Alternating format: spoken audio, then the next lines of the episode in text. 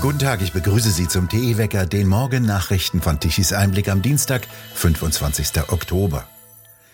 In der Auseinandersetzung um den Einstieg der größten chinesischen Reederei im Hamburger Hafen steht offensichtlich ein Kompromiss bevor. Der chinesische Staatskonzern COSCO soll sich mit einem kleineren Anteil als den ursprünglich geplanten 35 Prozent beteiligen dürfen. Er soll höchstens 24,9 Prozent des Hafenterminals Toller Ort übernehmen dürfen. Die sechs Ministerien, die die Beteiligung abgelehnt hatten, haben sich nach Informationen der Süddeutschen Zeitung und des Handelsblattes auf diesen Kompromiss geeinigt. Vor einem Jahr hatten der Hamburger Hafenlogistikbetreiber und der chinesische Reedereikonzern die Beteiligung vereinbart. Costco betreibt die viertgrößte Reederei weltweit.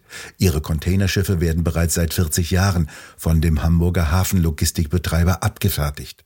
Für die Beteiligung will Costco das Terminal im Hamburger Hafen zu einem bevorzugten Umschlagplatz in Europa machen. Der Hamburger Hafen verliert seit längerem Marktanteile gegenüber Seehäfen wie Rotterdam. An dem Einstieg des chinesischen Konzerns hatte es massive Kritik gegeben. Befürchtet wird von den Fraktionen der Ampelpartei sowie der CDU eine politische Einflussnahme durch Peking. Als wohl gravierender darf auch gewertet werden, dass der chinesische Staatskonzern auch Kundendaten bekommen kann. Chinesische Unternehmen sind bereits an zahlreichen Häfen in Europa beteiligt, so auch in Frankreich, Belgien, Spanien, Italien, der Türkei und Griechenland. Diese Beteiligungen sowie die Initiative Neue Seidenstraße soll neue Handelswege für China öffnen. Immer mehr Unternehmen in Deutschland wollen wegen der hohen Energiepreise Arbeitsplätze abbauen. Aus einer Umfrage des Münchner IFO-Institutes im Auftrag der Stiftung Familienunternehmen, die am Montag veröffentlicht wurde, geht hervor, dass bereits 25 Prozent der Unternehmen einen Jobabbau planen. 90 Prozent der befragten Unternehmen geben an, sie werden ihre Preise erhöhen. Vor einem halben Jahr lag der Anteil der Unternehmen, die einen Jobabbau in Erwägung ziehen, nur bei 14 Prozent. 57 Prozent der Unternehmen wollen geplante Investitionen verschieben. Insgesamt wurden 1060 Unternehmen befragt, die meisten davon Familienbetriebe. Im laufenden Jahr dürften bei den Unternehmen durchschnittlich 8,2 Prozent des Gesamtumsatzes auf Energiekosten entfallen. Im Jahre 2021 waren es den Angaben zufolge nur 5,1 Prozent. Bereits seit einiger Zeit würden Familienunternehmen eine schleichende Verlagerung industrieller Wertschöpfung sehen. Dies werde als Deindustrialisierung und Wohlstandsverlust erst in Jahren spürbar werden, dann aber sei es unumkehrbar. Diese fatale Entwicklung am Standort Deutschland beschleunige sich nach Beobachtung der Stiftung. Die Unternehmen würden die Fertigung zurückfahren und ihre Produktion dorthin verlagern, wo Energiekosten, Steuern und Bürokratielasten niedriger als in Deutschland seien.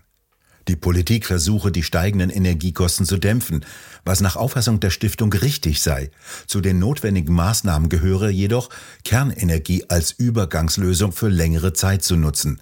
Auch der Ausbau der erneuerbaren Energien müsse beschleunigt werden und Kohlekraftwerke im Einsatz bleiben, so der Stiftungsvorstand.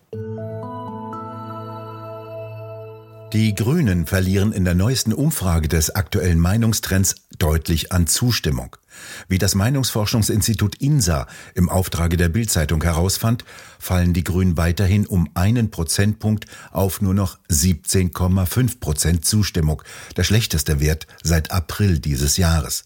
Die SPD legt um einen Prozentpunkt zu und kommt auf 20,5 Prozent. Die FDP gewinnt einen Prozentpunkt dazu und kommt auf 8,5 Prozent. Die Union verliert einen Prozentpunkt und erreicht 26,5 Prozent. Die AfD verliert einen halben Prozentpunkt und kommt auf 15 Prozent, während die Linke unter der 5-Prozent-Hürde bleibt. Heute wird in London Rishi Sunak zum neuen Premierminister von Großbritannien ernannt und wird König Charles treffen. Gegen Mittag wird er dann eine Rede vor dem Amtssitz Downing Street an das Land halten und Stabilität und Einheit versprechen. Sunak wurde noch im Sommer von den Parteimitgliedern abgelehnt. Er hatte mit seinem Rücktritt am 5. Juli dieses Jahres als Finanzminister die Regierungskrise um den damaligen Premierminister Johnson ausgelöst, die mit dessen Rücktritt endete. In der Partei rumort es, weil Sunak nur unter den Abgeordneten gewählt wurde, während die Parteimitglieder nicht befragt wurden. Die BBC hat eine Moderatorin aus der Sendung genommen, die hämisch auf die Nachricht reagiert hatte, dass Boris Johnson aus dem Rennen um die Parteiführung der Tories ausgestiegen war. Sie begann ihre Nachrichtensendung mit den Worten Darf ich so fröhlich sein? Nun, ich bin es und formulierte dann die Nachricht über den Johnson-Rückzieher. Die BBC teilte daraufhin mit, sie prüfe die Sendung auf einen möglichen Verstoß gegen die Unparteilichkeit. Die Moderatorin soll nach Informationen des britischen Telegraph für unbestimmte Zeit vom Bildschirm verbannt werden. US-Präsident Biden sagte, es sei unmoralisch, sogenannte geschlechtsangleichende Operationen für Kinder zu verbieten. Falsch sei es, den Kindern den Zugang auch zu sogenannten Pubertätsblockern zu verwehren. Biden empfing im Weißen Haus einen in den USA beliebten sogenannten Trans-TikToker und betonte, dass er nicht glaube, dass irgendein Staat oder irgendjemand das Recht haben sollte, den Zugang zu geschlechtsangleichenden Behandlungen einzuschränken. In den USA hatten sich eine Reihe von Gouverneuren dafür eingesetzt, Ärzten solche Behandlungen zu verbieten, insbesondere bei Minderjährigen, weil sie gefährlich seien und irreversible Veränderungen hervorrufen könnten. Eine Reihe von US-Bundesstaaten haben in diesem Jahr bereits entsprechende Gesetze oder Richtlinien erlassen. In einigen Fällen sehen diese Gesetze sogar Strafen für Erwachsene vor, die den Zugang zu solchen Behandlungen erleichterten. In Florida hat Gouverneur DeSantis am Anfang dieses Jahres ein Gesetz unterzeichnet, das den Unterricht über sogenannte sexuelle Orientierung und Geschlechtsidentität im Kindergarten und bis zur dritten Klasse verbietet. Mittlerweile häufen sich auch die Klagen von umoperierten Jugendlichen, die angaben, vorher nicht gründlich informiert worden zu sein. Die Gesundheitsbehörden in England warnen bereits davor, Kinder zu ermutigen, Namen und Geschlecht zu ändern. Kinder, die glaubten, dass sie Transkinder seien, machten nur eine Phase durch, so der nationale britische Gesundheitsdienst. Der hat weiterhin Pläne zur Verschärfung der Kontrollen bei der Behandlung von unter 18-Jährigen angekündigt, darunter ein Verbot von Pubertätsblockern außerhalb klinischer Studien. Außerdem sollen künftig nicht mehr Therapeuten und Hormonspezialisten Kinder behandeln, sondern Experten für Kindermedizin, neurologische Behinderungen und psychische Gesundheit. Großbritannien zieht also die Reißleine. Immerhin ist dort im vergangenen Jahr die Zahl der Überweisungen an den Dienst für sogenannte Geschlechtsidentität von knapp 250 vor zehn Jahren auf über 5000 angestiegen. Vor der Meerenge am Bosporus stecken derzeit mehr als 165 Frachtschiffe in einer Warteschlange fest. Die sollen in ukrainischen Häfen Getreide laden. Nach einer Vereinbarung dürfen russische Inspekteure die Schiffe überprüfen. Kiew hat Russland jetzt vorgeworfen, absichtlich die Weiterfahrt der Frachtschiffe aus der Türkei zu verzögern.